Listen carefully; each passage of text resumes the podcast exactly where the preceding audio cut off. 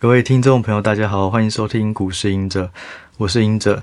那很开心哦，我们现在到了第三季的呃第三集。那主要的话呢，就会开始找一些过去我们在法人机构的时候能够呃取得的一些资源哦。那就是今天的话，就是会跟开始跟呃投顾的研究团队和呃许多投资顾研究团队的这个分析师去聊一些产业的东西，但除此之外，我更想要去了解说，对于他们过去怎么走入投资这条路，还有可能在投资的这个历练过程中，呃，觉得觉得什么是比较重要的。对，那今天很开心，就是邀请到的是呃统一投顾的这个总经理 Tina。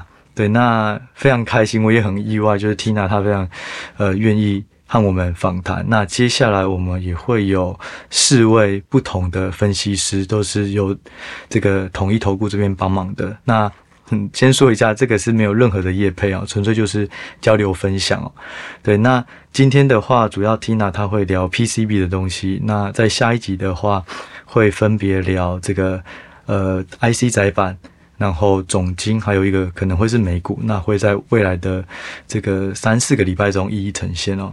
那我们就呃先我先介简单介绍一下 Tina 一些背景哦，因为今我们会也会分为两集哦。上半集还是希望是说对于呃每一个人每一个分析师他的人物侧写，包含他擅长的东西，他怎么做投资。那到了下半集，也就是开始聊他对于这个产业的看法跟这个未来的机会是什么。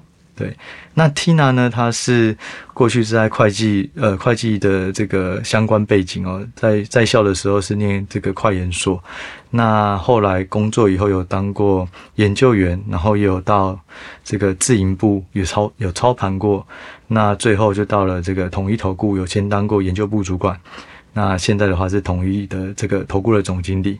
对，那就让我们欢迎 Tina。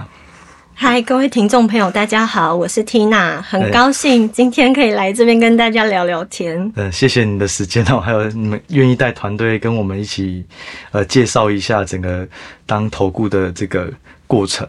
对，那首先我想我先简单问一下，就是说，嗯，就你而言呢，你怎么会开始想要当分析师的？是在念书的时候就把这当第一志愿，还是怎么样？嗯，对，其实，在念书的时候。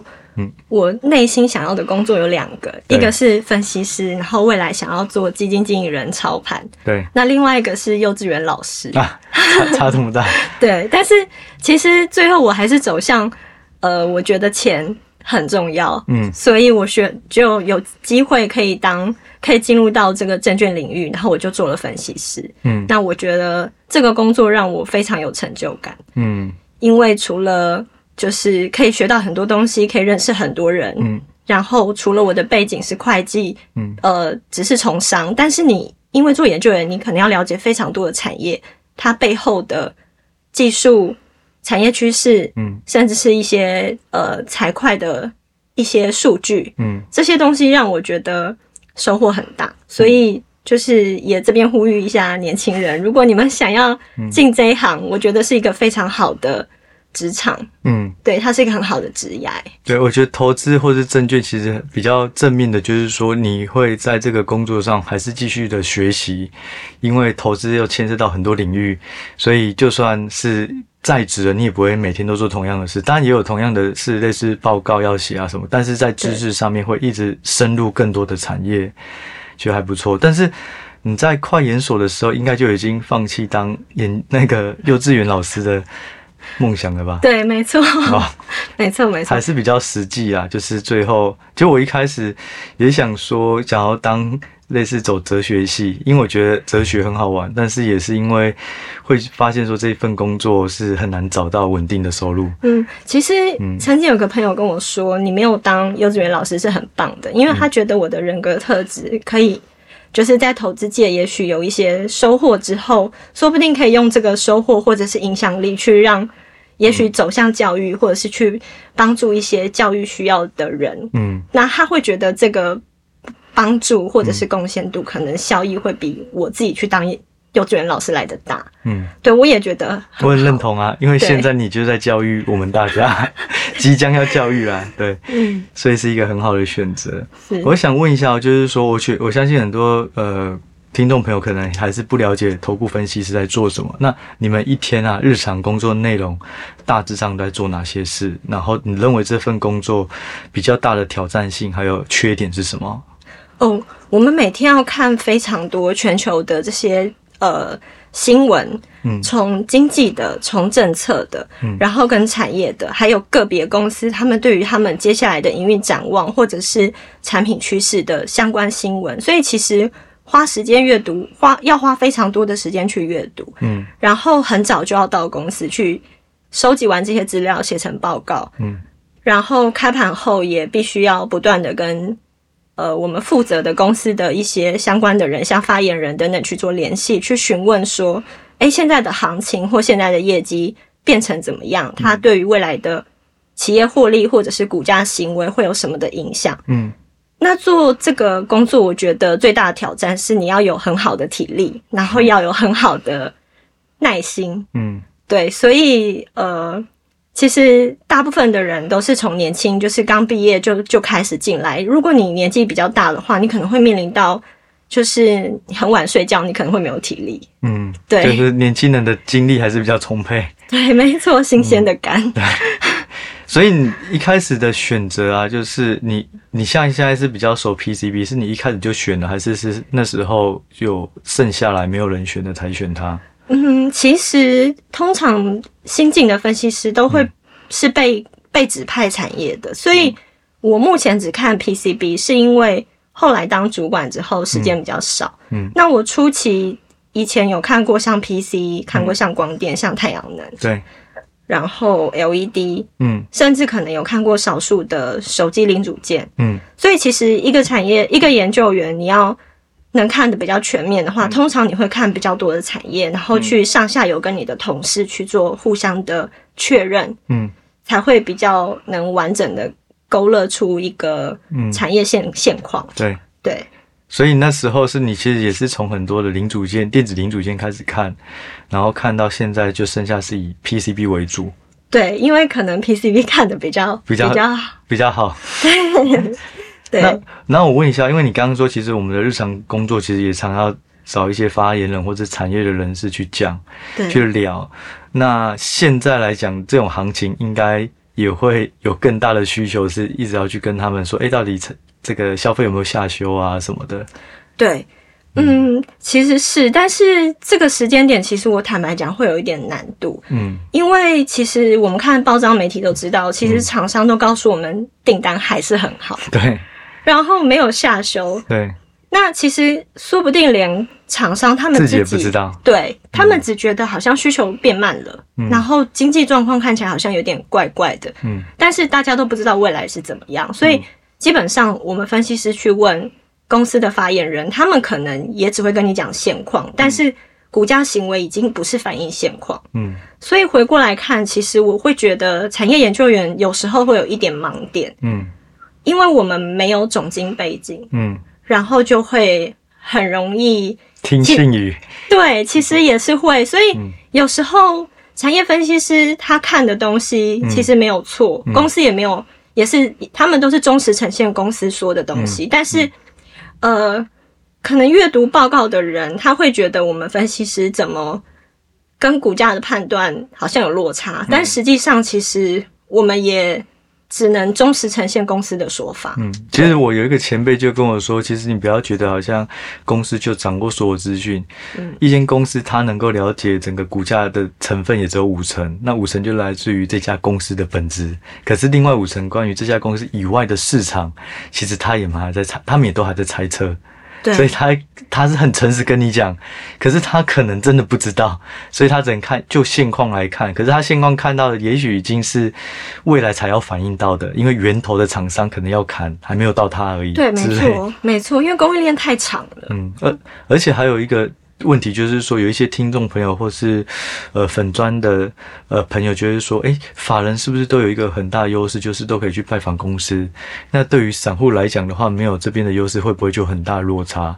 嗯，其实，嗯呃，事实上是有，嗯、但是有时候我们太早知道，也不见得会比较好。我们的判断也不见得是对的，嗯、因为其实我觉我我可以建议，就是一般的投资人，其实我觉得营运数据像营收 YOY 的成长性，嗯、它如果是一直扩张的，嗯、其实这个数字虽然看起来有点落后，嗯，但是其实它蛮能就趋势上去选股的，因为。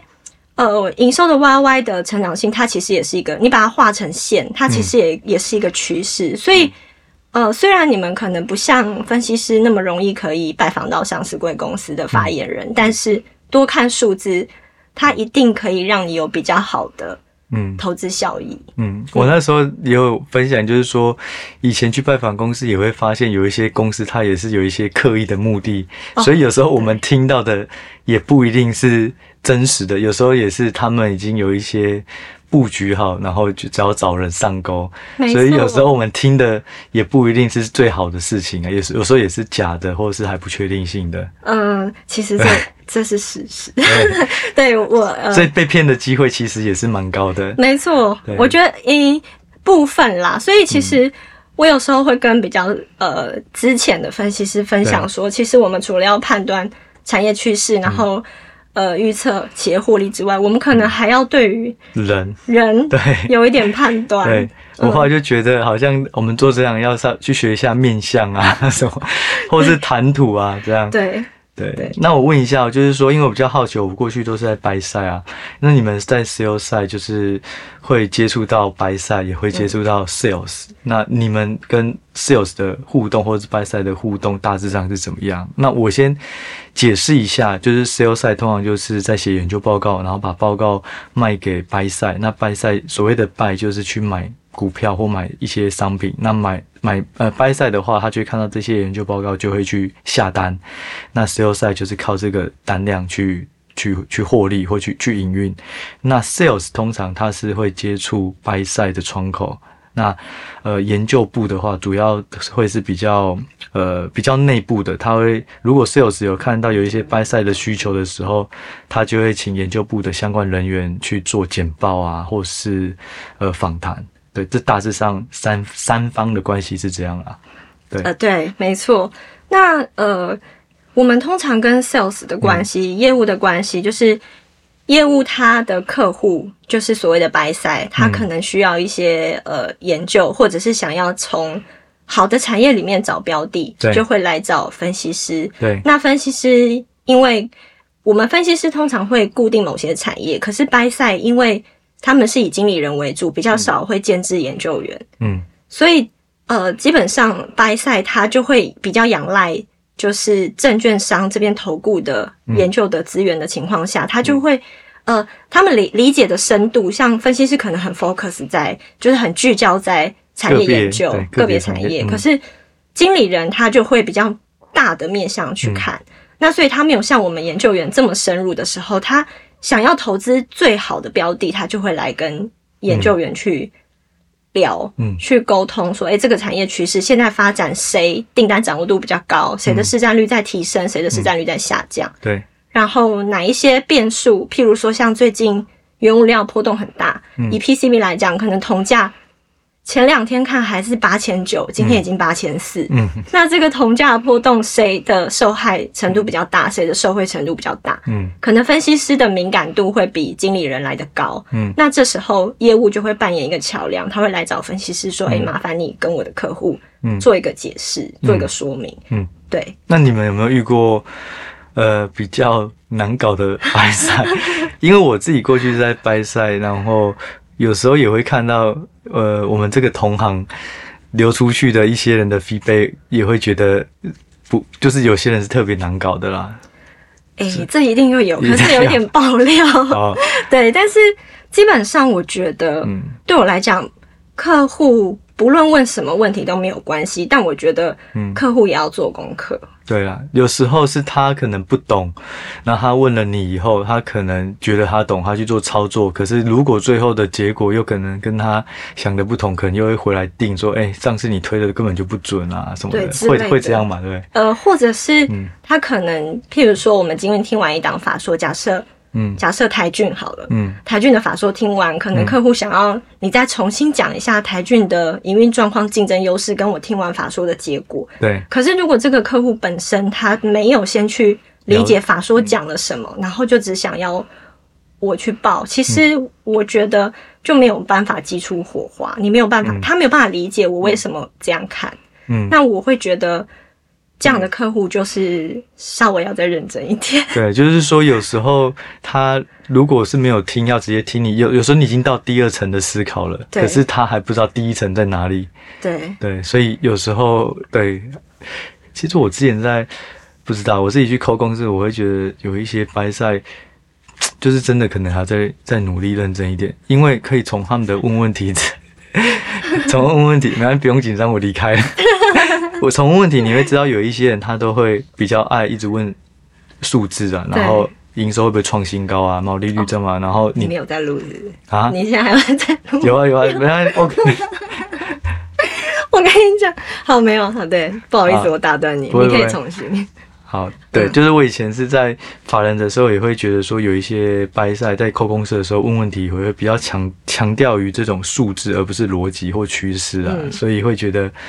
呃，的确，就是如果站在你们立场，应该也会遇到一些这种、这种、这种呃基金经理人啊，对。但是这个不是常态啦，是少数人会这样子。当然，其实不止经理人啦，嗯、我分析师也会。我觉得现在可能、嗯、呃资讯爆炸的时代，然后大家都很求短线上的东西，还有数字，所以一个数字的不同，嗯，就会影响的很快。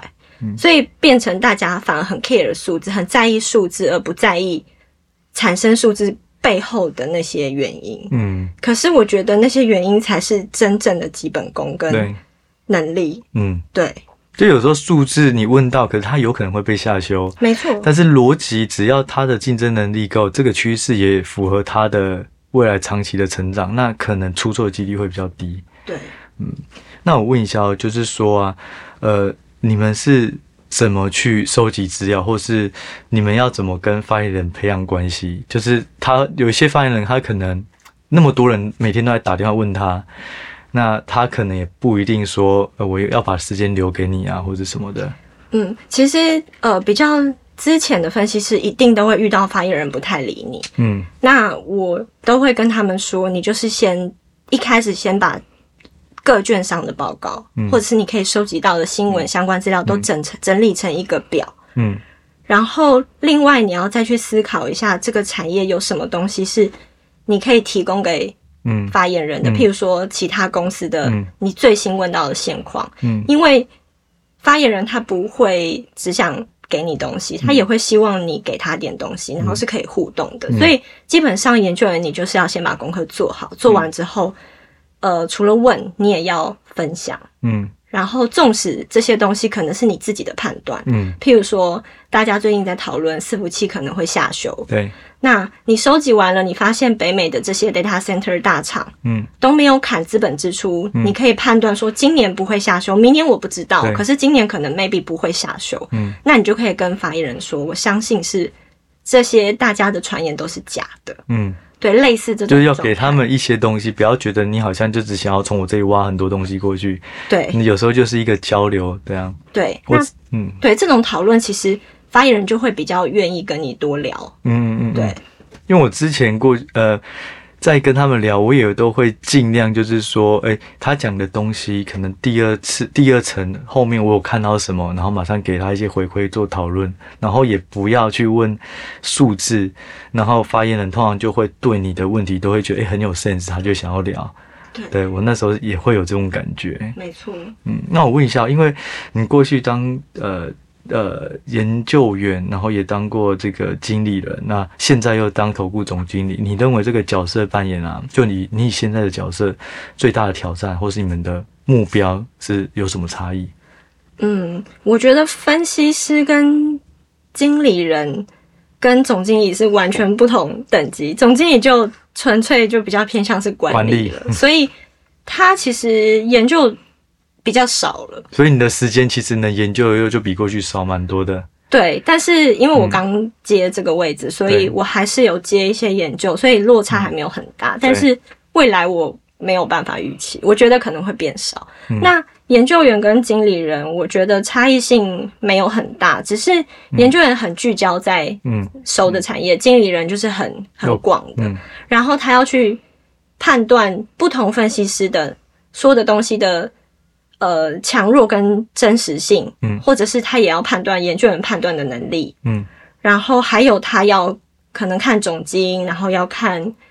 不同产业，然后哪一个产业会是我现在买会相对具有比较好表现的？可是研究员不用，嗯、研究员只要把那个产业顾好就好。对对对。那如果是投顾总经理，就变成你们要顾的是整个业绩啊。诶，也不对啊，因为业绩应该也是 sales 嘛，所以就变成是研究部的资源要怎么分配吗？对。OK。呃，或者是呃，要怎么样，就是让业务嗯。会有比较好的资源，就是我们要把研究部怎么调整，哦、然后可以提供业务什么样比较好的资源，然后业务就可以在他法人客户那边有比较大的空间。对，嗯，对。那我问一下啊，就是说，最后想问一下，就是你认为，嗯，一个好的研究啊，通常会有什么内容啊？就是你写研究报告的这么多年的过程。嗯，我觉得基本上公司介绍一点点就好。对，对，对但是呢，这个公司它做什么？嗯，什么产业？嗯、然后这个产业它的技术的演进，对，甚至你不要只是聚焦在这间公司。譬如说，我举例 PCB，像、嗯、呃，像 HDI，它可能 HDI 有自己本身的技术，但是为什么这个 HDI 的技术它的线宽线距要萎缩？嗯，你就要去想，这个可能是因为晶片的。制成在萎缩，你就要往上游跟下游去想，嗯，然后往横向去想呢，就是它自己制造的时候，它的原材料，嗯，跟它的呃订单规模，它可能会影响到它采购的成本，嗯，它的竞争力，嗯，然后它的价动率这些东西，嗯，都必须要反映在你的报告上，嗯，对，然后最后你估出来的获利跟评价，其实分析师很多都觉得评价就是凭感觉给，嗯。对，可是其实我会建议大家要去看一下历史，嗯，就是不同的循环、不同的时间点，譬如说这间公司它有新产品推出的时候，对，它的获利成长性高于三成的时候，它那个时间点的本一比长怎样？市场能给到多少倍？对，不同时间其实是不一样的本一比，嗯、不是 always，、嗯、不是总是都是同样的，嗯，对，所以我我觉得一个完整的报告是你每个面向都要顾到，嗯，反而就是基本介绍少一点，嗯，对。但其实还蛮多报告都喜欢用基本介绍去重篇幅。对，因为基本介绍通常会有很多图可以拿，所以就是说基本介绍，然后包含这家公司的历程或产品演化的过程，然后还有最后市场供需的模型到定评价本一笔。对，那你自己会希望就是说，呃，你下面的研究员他要很愿意，要有很明确的方向。买卖还是说他其实就是呃稳扎稳打，因为其实这有两个角度，就是你太明确的方向，到时候错了，可能客户就会回来，或是市场就会啊，这个人写的就是每次都讲错啊什么。其实我觉得分析师有点、嗯、有点，我要讲可怜吗，像这其实因为分析师他给的是一个比较长远的哦对看法，嗯，而且因为我们的报告是充分被检视的，对。透明的，对，所以其实他会有很多为难的点。我，嗯，我觉得，呃，可能要分两个层面，就是操作归操作，嗯、然后这间公司的竞争优势跟长期适不适合投资、嗯、是另外一回事。但是这个长，我们通常都用长期的角度嘛。但是在现在这种行情，你短线上你可能就已经被抬出场，嗯嗯嗯，对。但是这不是，这不能完全是研研究员的。责任。就像外资，嗯、外资报告可能现在台积电还有目标价，可能 对，嗯，对，所以没错，可是那个可能是长远的，嗯、所以短线上的操作可能不能仰赖分析师的报告。嗯、但是我可以给就是听众一点点小小的建议，嗯、就是一篇研究报告里面，你可以去看，嗯，分析师尝试去告诉你的变化，嗯，嗯譬如说。假设台积电跟你说，这个是假设哦。假设他今年是三十 percent 的 YoY，他跟你说，诶、欸，因为汇率的关系，或者是因为总体面的关系，我下修了到二十五 percent。嗯，这件下修这件事情，它还是高成长哦，它还是二十五 percent。可是他做了这个下修的动作的时候，你不要管它下修多少，你就是知道它在下修。嗯，对，我觉得幅度跟方向性比较重要。嗯嗯嗯嗯，对。所以就是说，其实分析师他有时候。我我记得研究报告都会说十二个月的目标价嘛，对，所以其实是看十二个月，可是大家可能看一个月或一个礼拜，就会来说，哎、欸，不对啊，你那时候讲的这么乐观或那么悲观，对，而且有时候分析师讲的，我觉得还有建立在一个条件，就是外在的总经条件不变的状况下，我只看个股跟产业，没错。可是有时候是产业不好，呃，总经环境不好，所有人一起下修，可能就不一定。对对对，没错。好啊，那我最后问一个问题，就是你自己，嗯，会看技术或是筹码分析吗？如果身一个身为一个研究员，从过去到现在。它占我的，如果就产业分析来讲，嗯、它占我的比例会很小。嗯嗯嗯，对，甚至筹码可能会更少。嗯，嗯，因为我们看这间公司的投资价值是用技术，嗯，技术，呃，我讲的是公司的产品生产技术，对，还有市占率的演变跟竞争优势。所以其实筹码比较偏操作面，那不是不是研究员，对，不是研究员的功课，那是经理人的功课。嗯嗯嗯。那技术面可能会搭配一点点，但是其实。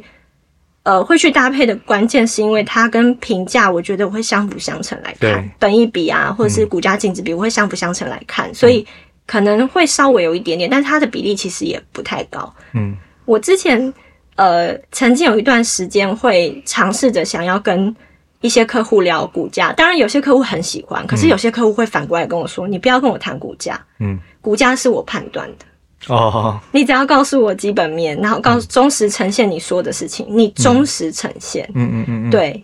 所以反而他们要大部分的客户也是从你们这里想要取得基本面的状况而已。对，嗯，对，了解。好啊，那今天这一集非常谢谢 Tina 的时间哦。那我们在下一集也会跟 Tina 直接聊她所负责的产业 PCB 个股相关或者产业趋势更多的细节。那我们就这一集先到这里喽，谢谢大家，谢谢大家，谢谢，拜拜，拜拜。